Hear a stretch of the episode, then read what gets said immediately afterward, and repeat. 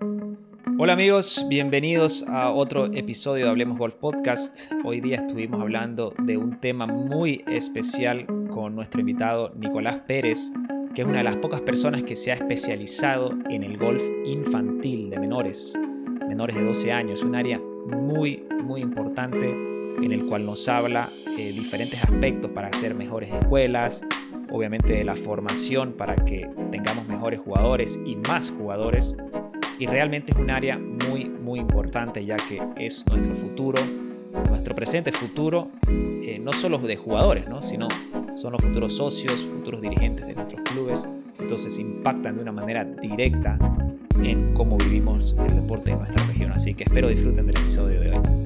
Si sos nuevo al podcast, quiero darte la bienvenida. Mi nombre es Sebastián McLean y tengo la misión de poder compartir la mejor información del golf, pero en español ya sea que sos un coach que está tratando de capacitarse o un jugador que está tratando de mejorar su juego, estás en un lugar donde ojalá esta información que escuches te vaya a ayudar. Y si es así, te invito a que la compartas en tus redes sociales para que más gente la pueda escuchar y les pueda ayudar con toda esta información que nuestros invitados nos comparten hoy y en todos los episodios de este podcast. Nico, ¿Me escuchas bien? Sí, perfecto. Buenísimo, buenísimo. Qué gusto, ¿ah? Mirá, por fin se dio esta oportunidad. Sí, sí, qué bueno. La verdad que, nada, creo que va a estar buena la charla. Sí, sí, bueno, mira, para la gente que va a estar escuchando, creo que el tema de hoy día es espectacular, es algo que últimamente lo he estado viviendo muchísimo, ¿no? Ya que podríamos decir, pasé por un, por un tiempo de, jugar a lo que es la instrucción y, se nota esa, ese interés de los padres, ¿no? Entender cómo es todo este tema para los menores, ¿no? Y creo que hoy día va a ser súper interesante todo lo que vamos a conversar con vos y, todo lo que vas a tener que ofrecer. Así que bienvenido. Muchas gracias. ¿Vos me avisás, empezamos a, grabar o, ya empezamos a charlar y ya arranca? No, ya está esto, esto va nomás. Ah, ya empezó. Bueno, eso no lo pongas entonces.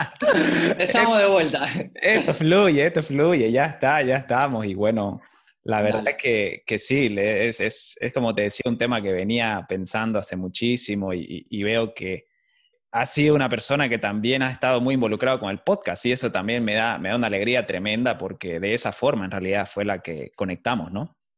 Sí, la verdad que fue una, cuarentena, acá estamos recién saliendo, justo esta es la primera semana donde ya el golf empezó a, funcionar de vuelta. Estuvo la semana pasada en la parte de lo que es capital de Buenos Aires y ahora en la provincia. Eh, bueno, ya arrancamos esta semana y fueron cinco meses donde nos capacitamos mucho entre, entre muchos vivos, bueno, la verdad que muchos profesores compartiendo información muy valiosa y entre ellos vos, la verdad que, que no me perdí ninguno de los, de los episodios, gente muy valiosa que pudiste entrevistar y nos pudimos capacitar, así que sí, la verdad que... ¿Y qué, y qué, ¿y qué te parece todo este momento que estamos viviendo ¿Qué te parece toda esta información que se está compartiendo cómo ha cambiado esa dinámica, no? Yo creo que es fundamental, siempre hablamos de la importancia de, la capacitación, eh, de cada vez más a través de, las redes o, de internet, cada vez hay más información en español, que eso es muy importante, sobre todo para los que no manejan el idioma inglés. Sabemos que está todo en inglés y que cada vez haya más profesores capacitados en Latinoamérica, es fundamental. Nosotros en lo que respecta a escuela de menores, ya hace unos años con toda la corriente del TPI, fue algo que nos cambió 100% porque, bueno, fue lo primero que, encontramos sobre escuelas de menores, un manual de escuelas, los diferentes niveles de, TPI Junior. y, y, bueno, fue fundamental. Y sobre todo, bueno, ahora en estos últimos meses que estuvimos todos en casa, creo que, sirvió para, seguir capacitándose. Es muy completa esa, esa parte de junior de TPI, creo, ¿no? He escuchado muy buenos comentarios. Sí, la verdad que sí, y, sobre todo la primera parte, digamos, donde no se meten tanto en, la, en, la, planificación y lo que serían ya las clases en sí, es como que nos dan una visión general sobre cómo aprenden los chicos, los menores, un deporte, sea cual fuera. Entonces es como que uno ya empieza desde esa base, cómo un chico aprende, por qué se mantiene jugando un deporte, por qué se motiva, por qué abandona. Y desde ese enfoque es cuando uno puede con esas herramientas armar mucho mejor, en este caso, eh, el material de, la escuela, cómo hacer para, para que un chico se enganche. Sabemos que el golf es un deporte no tan fácil para, los, para nadie, pero sobre todo para los chicos en general no obtienen buenos resultados a temprana edad.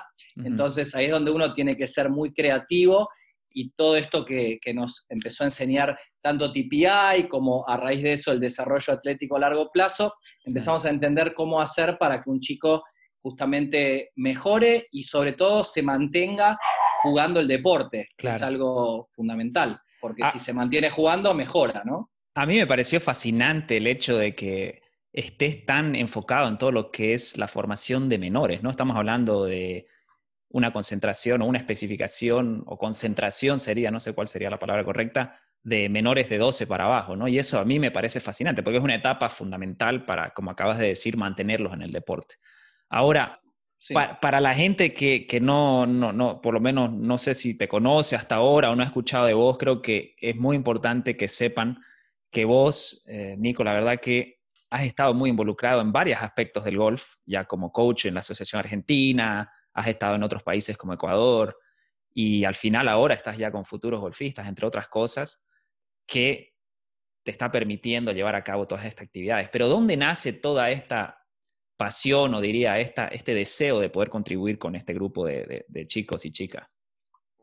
Bueno, en la asociación eh, nosotros teníamos dos objetivos fundamentales. Uno era trabajar con el alto rendimiento, digamos, con los chicos que, representaban al país, eh, los jugadores, digamos, de elite de las diferentes categorías. Y el otro era viajar por el país ayudando a las escuelas de los clubes a mejorar, porque obviamente para tener mejores golfistas necesitamos tener más golfistas y los golfistas desde, salen desde pequeños, o sea, cualquier deporte que empezás desde chico, obviamente es mucho más fácil aprenderlo desde bien pequeños. Y lo que nos dábamos cuenta era que las escuelas quizá no tenían, que es uno de los temas que, hoy me gustaría que hablemos, no tenían una estructura, no tenían, eh, eran profesores que daban clase, en general quizá no eran profesores que se capacitaban en lo que era el rol de, trabajar con menores. Y, bueno, y nosotros veíamos quizá mucha falencia, o por lo menos yo veía que, que había mucho para hacer en ese área, y obviamente desde la asociación tratábamos de, de darle las herramientas a los profes para que, para que puedan mejorar sus escuelas cuando me fui a, vivir afuera, me fui después de la asociación, me fui a Ecuador un par de años, ahí fue cuando empecé a trabajar con, juniors. Y nada, y me di cuenta que, me apasionaba, que la verdad que, era algo que, podía llevar, lo que yo recomendaba desde la asociación, lo podía llevar adelante, o sea, era como que podía, podía hacerlo, podía plasmarlo y bueno, y allá empecé, estuve dos años, me volví para, Argentina porque, bueno, extrañaba un poco la familia, los amigos. ¿Qué, extrañaba? A ver, ¿qué era lo que más extrañaba? la comida.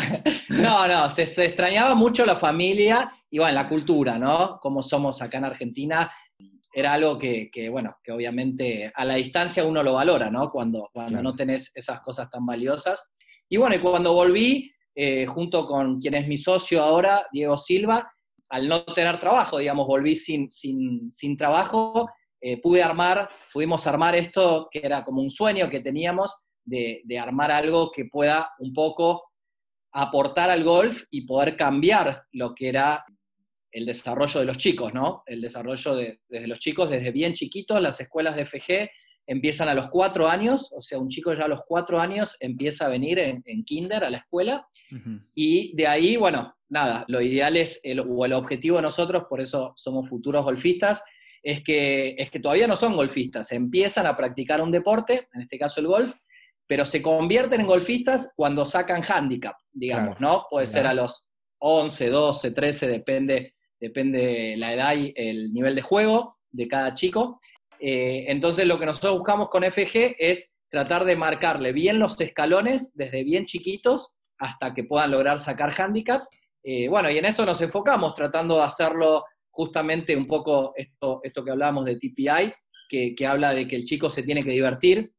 la tiene que, eh, eh, tiene que pasar bien, tiene que disfrutar el deporte, tiene que irse de la clase pensando en volver, con lo cual un poco están enfocadas en esa. Las escuelas tienen mucho color, mucho juego, ponemos música, los profes en general tienen mucha onda con los chicos, buscamos profes jóvenes que, nada, que quieran obviamente relacionarse con, los menores y que puedan un poco estar en la sintonía de ellos, ¿no? Que es fundamental.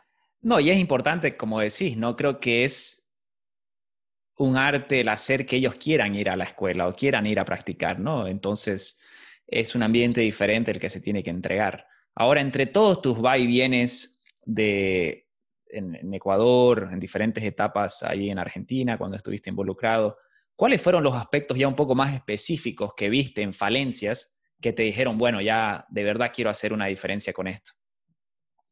Bueno, lo que veíamos en las escuelas, como te decía, es que la mayoría eran clases grupales para chicos, no eran lo que sería una escuela de golf. Nosotros siempre tratamos de hacer la analogía con un colegio. La escuela de golf tiene que ser como un colegio mini, obviamente porque vas a manejar quizá una buena escuela, puede tener 60, 70 alumnos, sobre todo quizá acá en Buenos Aires que, trabajamos por el tema de que los chicos van hasta tarde al colegio, trabajamos bastante un ratito después del colegio, pero bueno, el fuerte son los fines de semana. Entonces lo que buscamos es que la escuela tenga una estructura, o sea que el trabajo más importante de la escuela tiene que ser fuera de clase, en este caso para, los profesores, ¿no? Con esto es que la escuela tenga una parte administrativa, ¿sí? que tenga una parte de comunicación, ya sea interna, digamos, entre, entre los coaches y, la comisión de menores, y, para afuera, que sería ¿no? para los padres. Todo eso obviamente lleva mucho tiempo, nosotros llamamos como que es el trabajo invisible, porque no se ve, o sea, e, existe o debería existir, pero, pero no se ve. Hay una parte de, todo lo que es el, mantenimiento de la escuela, ya sean de los materiales, de, las instalaciones donde vas a, trabajar, la planificación de las clases, eso es algo que en general a los profes nos cuesta mucho, pero es clave que uno llegue a la clase con una planificación, o sea, saber de entrada qué voy a hacer, cuál es el objetivo de la clase, y de ahí, nada, desde la planificación obviamente eh, se empiezan a ir en un montón de, de ramas porque si uno planifica, obviamente tiene que tener los materiales, tiene que tener el recurso económico, tiene que estar capacitado, tiene que, tener claro la parte que es fundamental, la de la evaluación, como sucede en un colegio, cómo evalúo si los chicos están mejorando o no, la parte de la competencia, o sea, hay veces que nos olvidamos de que los chicos quieren jugar, ¿sí? Y quieren competir. Yo siempre doy el ejemplo que es como que vos los lleves a una escuela de fútbol y estén solamente pasando con hitos y no jueguen un partido, no jueguen, no jueguen al fútbol, digamos. Acá en el golf en general entrenamos más de lo que jugamos. Y, los chicos no quieren entrenar, o, mejor dicho, quieren jugar. Y van a entrenar cuando ya llegan a un momento de especialización en el deporte donde se dan cuenta de que si entrenan, mejoran y si mejoran, juegan, juegan mejor, ¿no? Pero eso llega como, como después. Entonces, la competencia es algo fundamental y no, cuando decimos competencia hay gente que me dice, bueno, pero con cuatro o cinco años, ¿qué puede competir un chico? La competencia la puedes empezar desde la escuela con pequeños jueguitos en el patin green, con pequeños desafíos en el full swing, en el juego corto, y después en lo que es la cancha, que empiecen a jugar tres hoyitos acompañados con los padres, con reglas específicas para ellos, o sea, uno le tiene que amoldar el golf para la edad que tienen. Si el chico todo el tiempo lo tenés divirtiéndose, haciendo juegos, compitiendo, sintiendo que mejora, va a querer volver al deporte y si vuelve, mejora, ¿no? Has dicho un montón de cosas muy interesantes ahí. Realmente es mucho más complejo en realidad de lo que una persona, un coach se, se imagina, ¿no? Hay una cosa que me gustó que dijiste mucho, es la similitud que ésta se tiene que afrontar como una escuela, como el colegio, como, como ir a clases. Y ahí mencionaste de lo que es eh, kinder, primaria, secundaria. Contame un poco más de eso, de cómo vos, eh, o ustedes, en realidad diría vos y tu socio, que futuros golfistas, estructuran eso un poquito más para entender, porque seguro muchos coaches van a querer escuchar de cómo podemos tener una escuela de menores exitosa. Bien, nosotros en, FG armamos una especie de test, ¿sí? Donde evaluamos a una escuela con 100 eh, puntos, ¿sí? Son, son 10 ítems de estos que te comentaba, la parte de, de cómo está comunicando, cómo es la comunicación que está haciendo la escuela, cómo es la parte de eh, lo que sería la comisión de menores, ¿sí? qué trabajos tiene que hacer, la parte de competencia, la parte de, bueno, de la planificación de las clases, la parte de los materiales didácticos. Todo, todo esto lo dividimos en 10 ítems donde tienen que cumplir, digamos, diferentes pautas, donde mientras más pautas cumplo o, mientras más ítems completo, mi escuela sería, sería mejor. Eh, lo que nosotros, digamos, les recomendamos, primero es que le expliquen a la gente que los contrata, ¿no? que en general son las la comisión de, menores, o a veces si el club no tiene una comisión de menores, gerente del club o la persona que, que los contrata, de que la escuela y el tiempo de la escuela no debería ser solamente el tiempo de clase, ¿sí? Para empezar, un profesor o, los profesores de la escuela tienen que llegar mínimo una hora y media antes para, para vestir el escenario, ¿sí? para armar toda la zona de juego corto, toda la zona de patin green, toda la zona de full swing, todo eso lleva mucho tiempo, hay que tener los materiales. Y después de, por ejemplo, dos horas de clase, uno tiene que desarmar y guardar, obviamente, todos esos materiales. Entonces ya empezamos de que una clase convencional de dos horas pasa a ser cinco horas de trabajo para el profesor o los profesores, porque ahí le incluimos el armado y el desarme de, esos, de esa clase. Eso para empezar.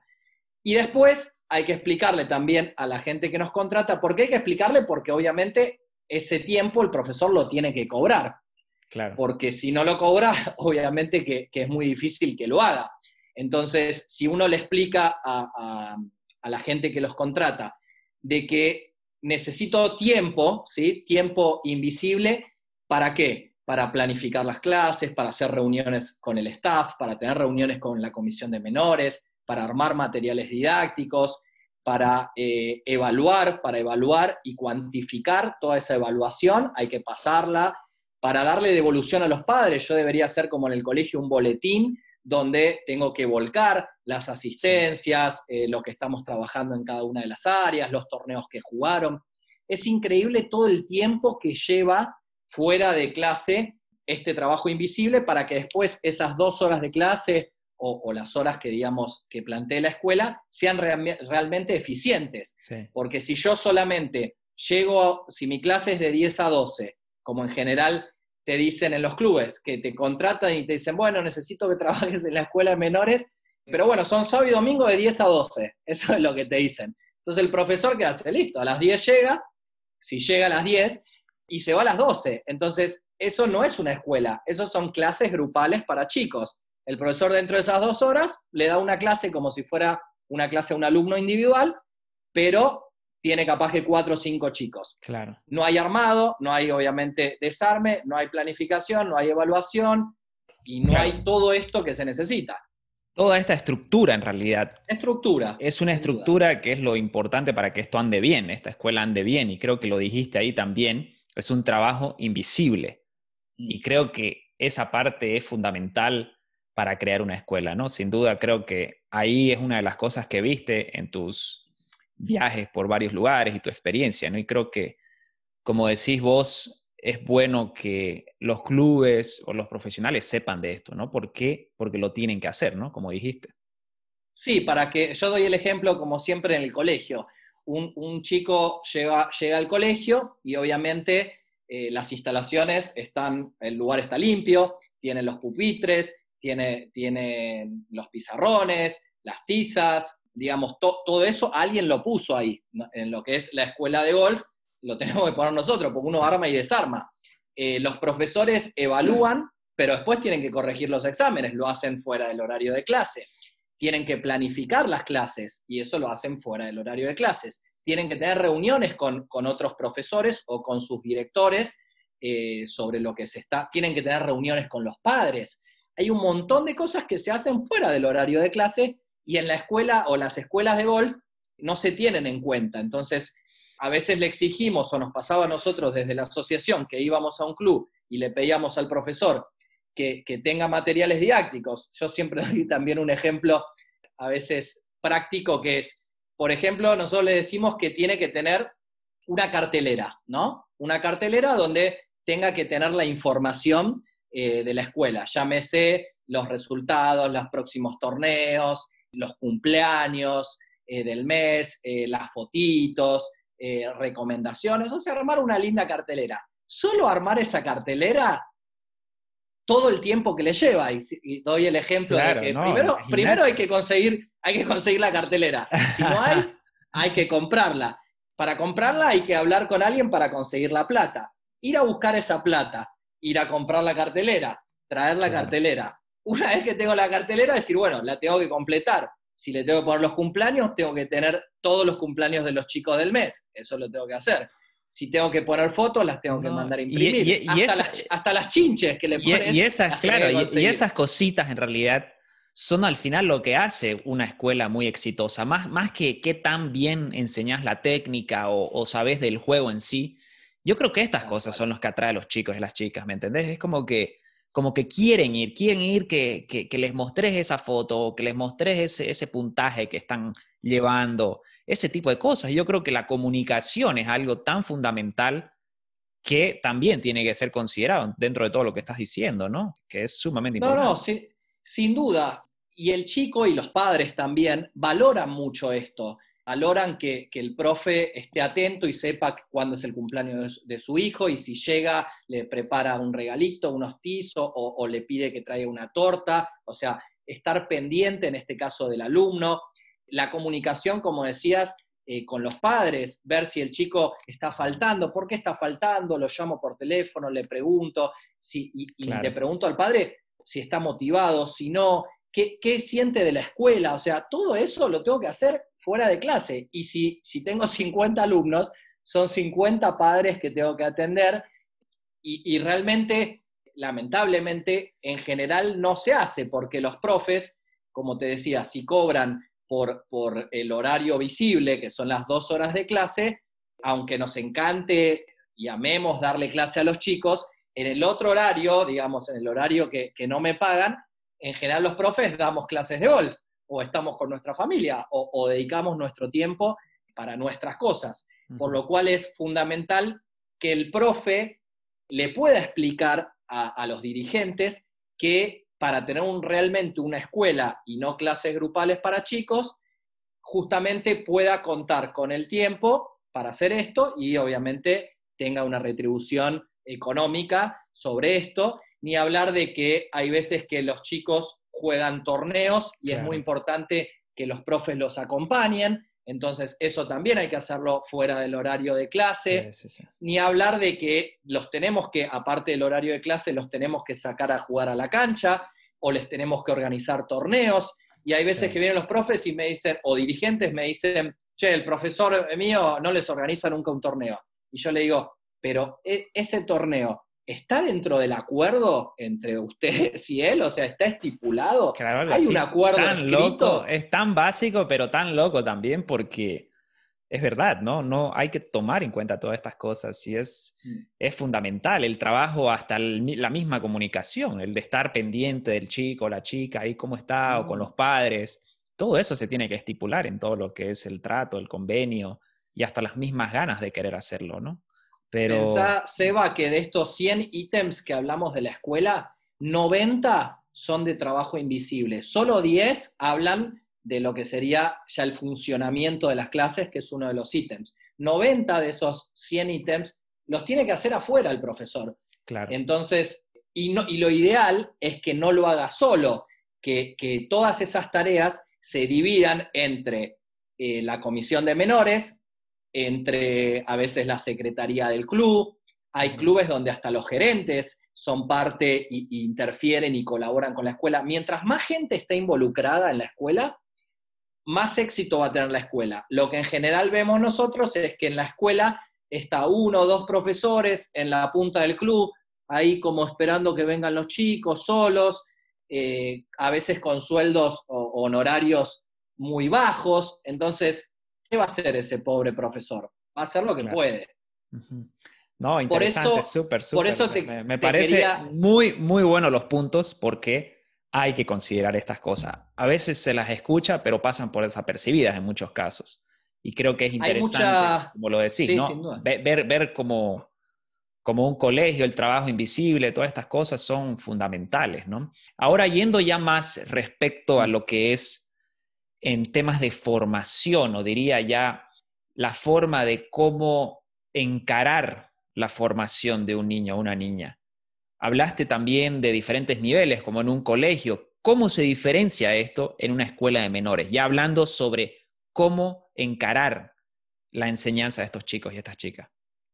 Bien, tenemos tres niveles bien marcados, como sucede en el colegio. En general está el kinder, ¿sí? que son los chiquitos bien pequeños de 4, 5 y 6 años, que, como sucede en un colegio, no van a aprender de la misma forma que van a aprender los chicos que ya empiezan en primaria, con 7, 8, 9, 10, 11 años, y tampoco los que ya están en la secundaria, ¿no?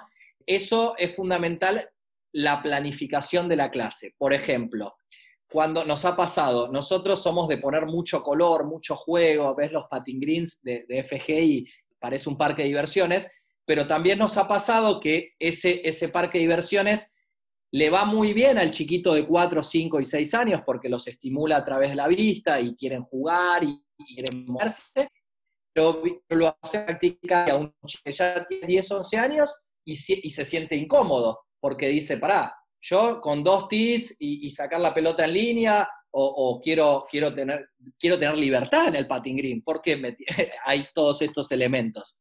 Entonces uno empieza a entender que los chiquitos, los más chiquititos, la planificación de las clases es de una forma, los intermedios de otra y los más grandes de otra. El lenguaje que usa el profesor no es lo mismo como yo le hablo a un chico chiquitito, ni como le hablo a un intermedio o un grande.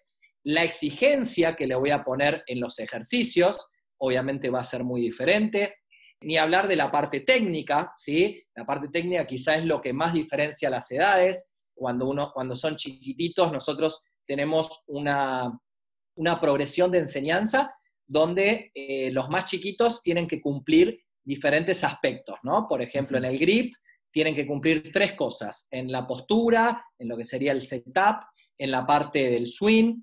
Si cumplen con esos ítems, ya está, o sea, está, está bien, está en la edad de lo que tiene que aprender en base justamente a... Después tenés chicos, obviamente, ah, que sobresalen. está bueno, hay chicos para los que, menores. que, sobresalen, sí. Sí, porque los vas guiando, es como que decís, bueno, en, eh, los más chiquitos, lo, te voy a dar el ejemplo del grip, por ejemplo, para, para que tengas una idea de a, dónde vamos. Eh, lo primero que vos ves en un chico es que utiliza las manos separadas y, la, y si es diestro, la izquierda abajo de la derecha. Eso es lo primero que uno ve. Lo, lo, que uno tiene que lograr es que ese chico primero empiece a juntar las manos, ¿sí? que las manos se toquen. Entonces uno le dice, por ejemplo, las manos tienen que ser amigas, a ver cómo las manos son amigas y no están separadas, están juntas. Ok. Una vez que las manos se juntan y se tocan, empezamos a poner en orden que la derecha va abajo de la izquierda.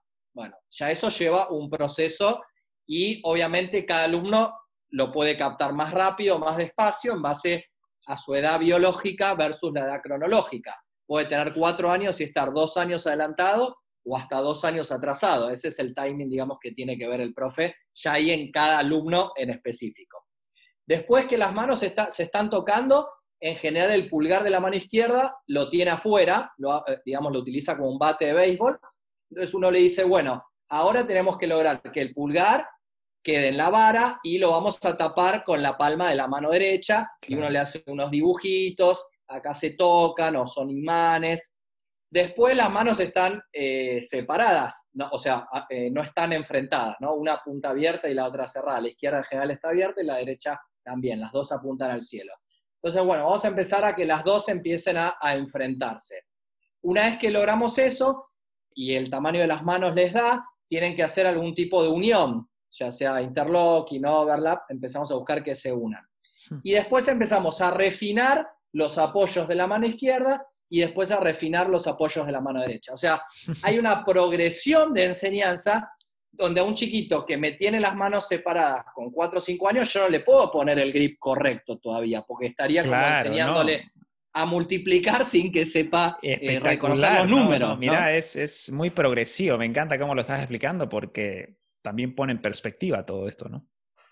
esa es la parte, digamos, de eso tenemos una progresión técnica del grip, del setup, de, lo que sería el swing, ¿sí? Y los profes lo que van haciendo es, van, primero evalúan y, llega un, alumno y lo ponen en, un cierto parámetro, ¿no? En grip está en 2, en, setup está en 1. El, el swing lo dividimos en dos partes, en lo que es el pivot de frente y en lo que son los planos de atrás, ¿sí?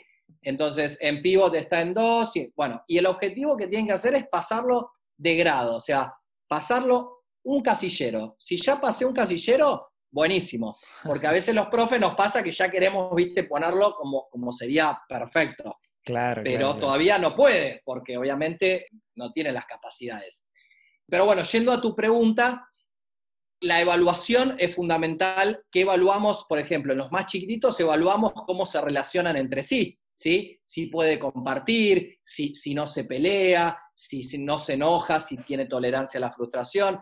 Eh, no es lo mismo como vamos a evaluar a un chiquitito que como evaluamos a, un chico de 8, 9 o 10 años.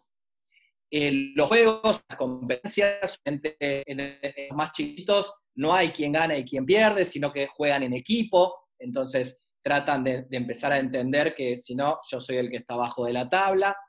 Hay una progresión en la competencia, o sea, primero juegan tres hoyos sin contar golpes, después empiezan a, cinco hoyitos, siete hoyitos, empiezan con las reglas también tenemos como toda una progresión, que hace que nada, que, puedas, porque al final de esto es lograr que el chico mejore, que se mantenga jugando en el deporte y que no se desmotive. Esas serían, digamos, las claves. Si nosotros logramos que mejore, que vuelva a la clase, que esté con ganas y que mejore y que vaya pasando esos pequeños escalones, vamos a lograr que saque handicap y que, bueno, que se transforme en golfista. Claro, tiene, tiene ese rango de, de cierta manera, entretenimiento, motivación, un poquito de cada vez más difícil, pero dentro de el rango que lo va a mantener interesado, atraído al deporte, ¿no? Y creo que eso lo has mencionado, pero indirectamente y, y directamente ahora ya hablando de ese tema, creo que hay veces en la especialización, ya cuando, como decís vos, ya lo mandás directo, que tenés que agarrar el grip bien y qué sé yo, los podés eh, quemar, ¿no? Como decimos, rápido o cosas así, ¿no? Creo que es algo a tomar en cuenta, ¿no?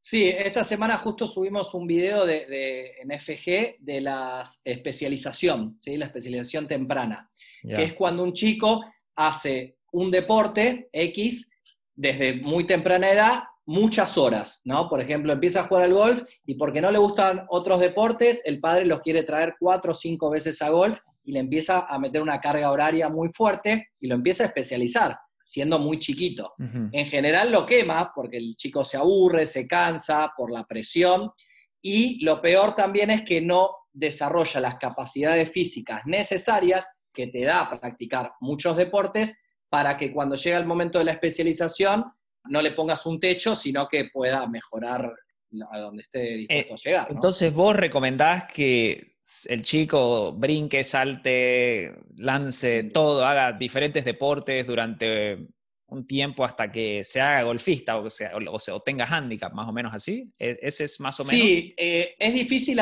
poner una edad porque como te decía, existe la edad cronológica versus la edad biológica, pero nosotros tratamos de que el chico eh, se especialice, si tengo que poner una edad, quizá a partir de los 10 años, ¿sí? dependiendo, hasta esa edad que trate de hacer 3, 4 deportes, que pueda hacer ejercicios siempre a través de juegos, de velocidad, que empiece a desarrollar todas las capacidades físicas necesarias para ser un atleta cuando lo decida, y uno se da cuenta cuando el chico ya quiere empezar a especializarse. Cuando los chicos comienzan a especializarse en el deporte, ellos mismos te lo empiezan a pedir, ¿sí? Lo que nosotros tratamos de que los padres los acompañen en el proceso, les den las herramientas, los recursos, pero no los empujen, sino que, empiecen a ver y se van a dar cuenta cuando ellos mismos se empiezan a enganchar con el deporte y cada vez van a querer estar un poquito más practicando. En general lo que pasa es que cuando se empiezan a especializar, empieza a entrar la clase particular, ¿sí? Porque, porque ya ellos mismos obviamente en una escuela de menores uno tiene, por ejemplo, 40 minutos de clase con 4, 5, 6 chicos. y todo lo que uno le enseña en general es justamente un poquito para todos, pero cuando vos ves que un chico empieza a necesitar algo más, ya le vas a tener que dedicar más atención, más tiempo, seguramente vas a tener que empezar a trabajar en, conceptos técnicos más específicos, lo vas a tener que filmar, quizá vas a tener que empezar a trabajar con estadísticas. Nosotros también en estadísticas tenemos tres, tipos de estadísticas, una estadística general eh, en lo que es cancha, ¿no?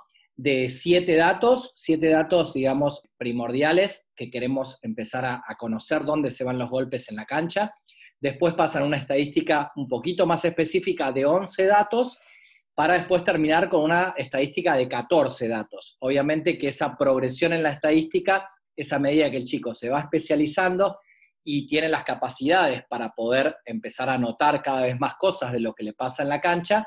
Eh, con eso trabajamos después, pero nosotros también les brindamos la posibilidad a los que se quieran especializar de o que sean parte de un grupo, ¿no? De, de mayor eh, nivel, eh, los agrupamos o también tenemos casos de que le empezamos a dar clase particular, porque bueno, justamente como te decía, empiezan a necesitar algo más. Es muy importante cuando, cuando se empieza a especializar estar muy en contacto con los padres, porque justamente los padres ya tienen que también empezar a dedicarle más tiempo, porque los tienen que llevar a las competencias, tienen que empezar quizá a estar más atentos con el tema de los palos, con el tema de, todo lo que hace cuando un chico ya se empieza a, justamente a especializar y tenemos que capacitar no solo al menor o enseñarle al menor, sino que también tenemos que capacitar a los padres, que es algo fundamental. Un compromiso mayor de todas las partes, ¿no? Eso es casi que significa ya entrar a la especialización y todo eso. Y una cosa que me encanta, y esto, esto es algo fantástico que hacen ustedes, y obviamente también hablando ya de compromiso, se ve el compromiso que tienen ustedes en la formación de los chicos, es cómo ustedes les enseñan a hacer estas cosas. He visto en las redes sociales, ahí en Futuros Golfistas que tienen de Instagram y todos los videos que ponen, sobre cómo utilizan los dibujitos y las explicaciones y todo eso, realmente me parece fantástico, mira, porque creo que es algo que, y nos vas a contar, que te ha ayudado mucho, ¿no? A interactuar con los chicos, lo aconsejas eso para que otras personas lo apliquen. A ver, bueno, invitar a que vayan a ver a tus redes porque es espectacular. Sí, bueno, en, estos cinco meses de cuarentena pudimos empezar a hacer muchos videos eh, donde también tenemos diferentes características de los videos. Hay algunos que son consejos para padres y le damos charlas sobre los temas que tienen que estar más atentos los padres. Eh, consejos para escuelas de menores, y después, eh, bueno, ya hacemos juegos y algo que, incorporamos que me parece fundamental y que en general en las clases no se le da mucha, mucha dedicación o mucho tiempo es el tema de las reglas. Eh, las reglas de golf son fundamentales porque al final es un juego y tenemos que aprender cómo, cómo jugarlo y si sabemos las reglas vamos a tener obviamente muchas más chances de, bajar golpes y de, utilizarlas a, nuestro favor. Pero todo este contenido, la explicación de reglas o quizás hasta la parte técnica, se lo tratemos de hacer de una forma para chicos, ¿sí? muy, muy didáctica, con mucha imagen, donde ellos también se diviertan aprendiendo, ¿no? que, es fundamental. Uno no le puede enseñar a un menor como le enseña a un adulto, porque el adulto obviamente eh, tiene otro nivel eh, de entendimiento, otro nivel de, capacidad para poder hacerse suyo, ese, incorporar ese conocimiento. Entonces nosotros todo el tiempo tratamos de buscar herramientas y materiales, ya sea didácticos, de juegos, para que el chico vaya mejorando de una forma, digamos, bueno, como, como sería para, para su edad, ¿no? No, y espectacular, porque tenés de muchísimas cosas, cómo leer caídas, lo que decís de las reglas, hay muchísimos temas. Mira, al que escuche vaya a ver sus redes, porque te vas a entretener con cosas para niños, que me parece fascinante, ¿no? Porque yo no conocía mucho del tema y me acuerdo aquí a uno, uno de los invitados que tuvimos que también me pareció fascinante de estos temas, Jesús Rodríguez de España eh, un crack, ¿no? Un genio de verdad, eh, cómo se las ingenia también para crear este contenido. Y me parece fascinante que vos también estés parte de todo esto porque es un área muy importante. Ellos son el golf, son nuestro futuro, son gente que va a estar involucrada de alguna manera o no en el deporte. Entonces, todas estas herramientas que ustedes le están proveyendo a los, a los niños y niñas es fantástico.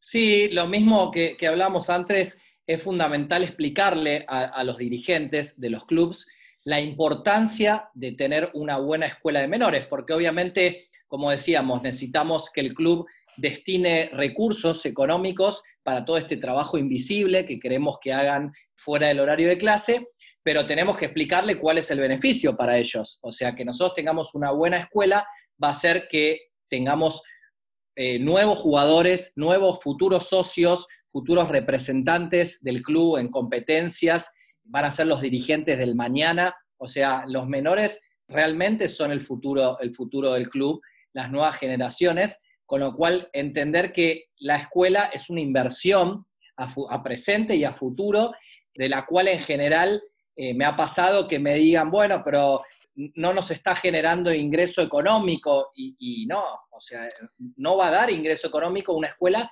porque no es el fin. El fin es que tengas cada vez más handicaps, que tengas cada vez más chicos jugando. Si vos tenés un club con muchos chicos, vas a traer a las familias al club, entonces seguramente los padres empiecen a jugar al golf si es que no juegan, van a consumir en el pro shop, van a consumir en el bar, o sea, le das movimiento al club, ese movimiento se lo das a través de la escuela de menores y es fundamental que lo entiendan porque si lo entienden, eh, hay una diferencia muy importante que nosotros vemos entre tener que, armar una escuela o querer armar una escuela. Eh, muchas veces los clubes eh, sienten que tienen que armar una escuela, pero muchas veces no quieren y cualquier cosa que nosotros tenemos que hacer, obviamente no le vamos a dedicar el tiempo, los recursos y el placer eh, por ejemplo, cuando queremos mejorar la parte física, ir al gimnasio, muchas veces digo, tengo que ir al gimnasio. Y, empiezo un mes y, termino abandonando. ¿Por Porque no es algo que realmente quiera.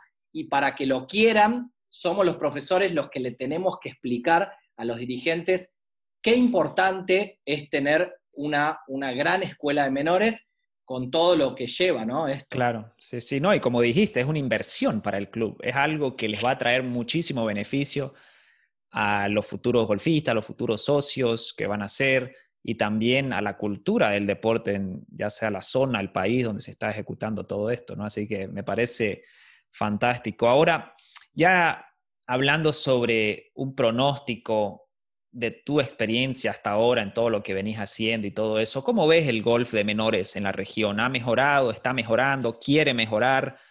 ¿Cómo o qué percepción tenés respecto a esto? Yo creo que se hizo un cambio grande, como, como se ha mejorado mucho la parte técnica, ¿no? Y los profesores han aprendido mucho de, de la parte técnica. Yo creo que han empezado de a poco a tomar conciencia de, la importancia del desarrollo del golfista a temprana edad, y en este caso a través de las escuelas. Con lo cual, una de las partes que hacemos con futuros golfistas es la capacitación a profesores. Nosotros dictamos en, la PGA acá de Argentina, dictamos la, carrera, la cátedra, en la carrera de, de profesores, la cátedra de desarrollo y organización de escuelas de menores, donde les damos todas estas herramientas a los profesores que eh, después decidan o elijan el camino de, la formación de chicos, porque hay tres grandes ramas para un profesional. Está la rama del jugador, digamos, de fin de semana o el jugador, digamos, que, quiere divertirse, de handicap medio. Está la, rama de, del, ya la elite, ya sea profesional o amateur, y después está la rama de los menores. Eh, nosotros les recomendamos que, que, cualquiera de ellas que elijan se especialicen y le dediquen el tiempo necesario. Es, imposible que un profesor pueda darle clase a jugadores de elite, a jugadores de fin de semana y que aparte lleve adelante una escuela de menores. No te da el tiempo. Y ahora... Eh, es fundamental. Y ahora, ¿cómo podemos hacer todos nosotros para apoyar esta iniciativa o esta área del golf en nuestra región para que mejore? ¿Cómo podemos ayudar nosotros? Bueno, yo creo que, mm, todo esto que estuvimos hablando, primero entender cómo, cómo se lleva adelante realmente una buena escuela de menores, todo lo que implica tener una buena escuela de menores, todos los beneficios que trae, que recién hablamos, el, golf de menores para el club y obviamente para, el golf en general. Si nosotros entendemos todo eso, vamos a poder vendérselo a los dirigentes y a, y a los clubes en el buen sentido, vendérselos, de explicarle que esto es apostar a futuro te tiene que gustar, eso es fundamental, o sea, te tiene que, apasionar, porque los chicos demandan, ¿sí? ya los que somos padres sabemos que demandan mucho, entonces eh, no es fácil darle clase a los chicos, hay que tener ganas, hay que tener entusiasmo, hay que tener una personalidad especial. No es para cualquiera, pero realmente los que, los que les guste, eh, que se especialicen, que traten de aprender eh, todo lo que se pueda. Y algo que, me, que quería dejar también, que es muy importante, es que se sienten con los, con los dirigentes o con sus jefes en los clubes y armen un acuerdo escrito. ¿Qué quiere decir un acuerdo escrito? Que muchas veces los profesores de los clubes tienen un sueldo y dentro de ese sueldo les dicen, bueno, te tenés que encargar de la escuela de menores. Entonces, como te decía, terminan ocupando esas horas visibles de clase, van, dan las clases y termina ahí. Si realmente queremos tener una buena escuela, tenemos que dedicarle todo este tiempo fuera de la clase. Y todo este tiempo fuera de la clase va a hacer que nosotros no podamos disponer ese tiempo, obviamente, para, para, dar clases o para, para, alguna otra actividad que queramos hacer. Si lo vamos a hacer, nos lo tienen que reconocer económicamente, pero aparte tiene que quedar claro, tiene que quedar claro y por escrito cuál es el tiempo y qué es lo que voy a hacer con ese tiempo. ¿Qué quiere decir esto? Quiere decir que si yo tengo que venderle al club que si de, de clase presencial por mes son 15 horas, pero de clase, no de clase, de trabajo invisible van a ser 30 horas, o sea, me van a pagar por 45, pero un tercio me van a ver y, los otros dos tercios no me van a ver. Por, yo le tengo que explicar por qué es lo que voy a hacer. ¿Qué quiere decir esto? Explicarles y mostrarles todo esto de que me voy a encargar de planificar las clases, voy a tener reuniones con los profesores para capacitar a mis profesores, si soy el encargado de la escuela, voy a tener que tener reuniones con los dirigentes, voy a tener que organizar torneos, voy a tener que acompañar, voy a tener que hacer la parte de comunicación, detallado. O sea, para que la escuela funcione voy a tener que hacer todo esto. ¿Estás de acuerdo? O sea, bueno. Ah, buenísimo, buenísimo. Eh, eh, o sea, pero que quede claro, porque como te decía, muchas veces vemos que el club exige, exige que se hagan torneos, exige que la escuela mejore su calidad y tenga más chicos, pero no nos hacemos cargo de lo que trae aparejado esa exigencia, claro. tiempo. Claro, eh, Yo creo que eso es, fundamental. Y que ese acuerdo se renueve anualmente, ¿sí? ¿Por qué? Porque todos los años van cambiando las situaciones. Hay veces que a los profesores le dicen, ah, eh, me gustaría que ahora agreguemos tres horas en la semana para los chicos. Ah, me gustaría que... Y, empiezan los pedidos, pero atrás el profesor dice, pará, si vos me estabas pagando cinco por este tiempo y ahora me estás agregando tiempo, eh, ya sea visible o invisible, hagamos un acuerdo que, que sea win-win, o sea, que nos sirva a ambas partes. Buenísimo. Eh, no, hay que tener miedo, ¿viste? No hay que tener miedo. Claro, claro, ese acuerdo, esa comunicación es fundamental. ahí, lo dejaste claro. La verdad que los profesionales deberían hacer eso y, eh, qué buen consejo que estás tirando ahí para todos los que van a escuchar esto, que lo hagan, no, tienen, no tengan miedo. Y creo que ahora ya hablando específicamente, me imagino que ustedes pueden ayudar con esos temas, un poco guiar a los profes ahí a los eh, coaches, todos los que tenemos dirigentes, persona que esté involucrada de alguna manera con una escuela de menores, contactarlos a ustedes, porque me imagino que les van a poder dar una mano con eso, ¿verdad? Sí, sí, nosotros tenemos un programa de, asesoramiento y capacitación, tanto a profesores como, como, a dirigentes. De hecho, el año pasado estuvimos trabajando en Uruguay, nos llamaron eh, ahí de Punta Carreta en Uruguay, que estuvimos trabajando seis meses, y fue realmente algo muy valioso para nosotros porque justamente nos ayudó a armar bien, bien este programa, con, como siempre nos gusta decir, con progresión, donde nosotros íbamos al club y teníamos reuniones con el gerente del club, con la parte de secretaría, con, la parte, con los, la parte de la comisión directiva o la comisión de menores, con los profesores, eh, presenciamos las clases y les dejábamos cada 15 días cuál es el trabajo a realizar eh, del test este inicial. Con lo cual sí, a nosotros realmente nos apasiona el poder colaborar, ya sea con los profesores o con los clubes, porque a veces quizá el acercamiento no es del profesor, pero viene un club y dice, yo quiero mejorar mi escuela, pero no sé cómo. Eh, bueno, obviamente que, estamos abiertos a ayudarlos. Súper, ¿no? Ya cruzaron fronteras, así que cualquier escuela, club, profesor que esté en cualquier lado de la región, pues ya saben cuál sería la mejor forma que te contacten. Bueno, por Instagram es quizá hoy lo más fácil. Hay futuros golfistas en Instagram. Pueden ver. Golfistas. arroba futuros golfistas, también estamos en Facebook y estamos en YouTube, donde subimos toda esta cantidad de videos, hay más de 70 videos subidos, que al final es todo, todo, material de capacitación. Nosotros, si bien obviamente trabajamos de esto, nos encanta informar, brindarnos y colaborar con, con las escuelas y con los dirigentes. Obviamente después uno da información general, pero después cada club, como cada alumno que uno le quiere mejorar el swim, tenés que sacar el diagnóstico de, su situación y ayudarlos en el proceso, ¿no? Eh, con lo cual, eh, nada, sí, por las redes nos, pueden, nos puedes contactar y es un placer ayudarlos. Excelente, ¿no? De verdad, Nico, muchísimas gracias por compartir toda esa información y de verdad agradecerte también por todo lo que has hecho hasta ahora. La verdad que desinteresadamente has compartido información para todo este sector de los menores, que es tan importante. Por eso invito a todos a que vayan a ver a sus redes, porque realmente es información muy valiosa, muy entretenida y que creo que va a ayudar mucho. Así que felicitarte, agradecerte para que mejore el golf en la región. Sin duda es necesario personas como vos. Así que nuevamente también agradecerte por estar en el espacio de Hablemos Golf y bueno, esperemos que esto siga creciendo, ¿no? Bueno, te agradezco, Seba. También aprovecho la, oportunidad. Realmente, como te dije, cuando, cuando comenzamos a, hablar y a conocernos. Muy bueno lo que estás haciendo, realmente creo que esto ayuda mucho, abre muchas puertas para, los profesores, para los dirigentes y toda la industria del golf. Así que bueno, nada, agradecerte por, por haber contado con nosotros en este podcast.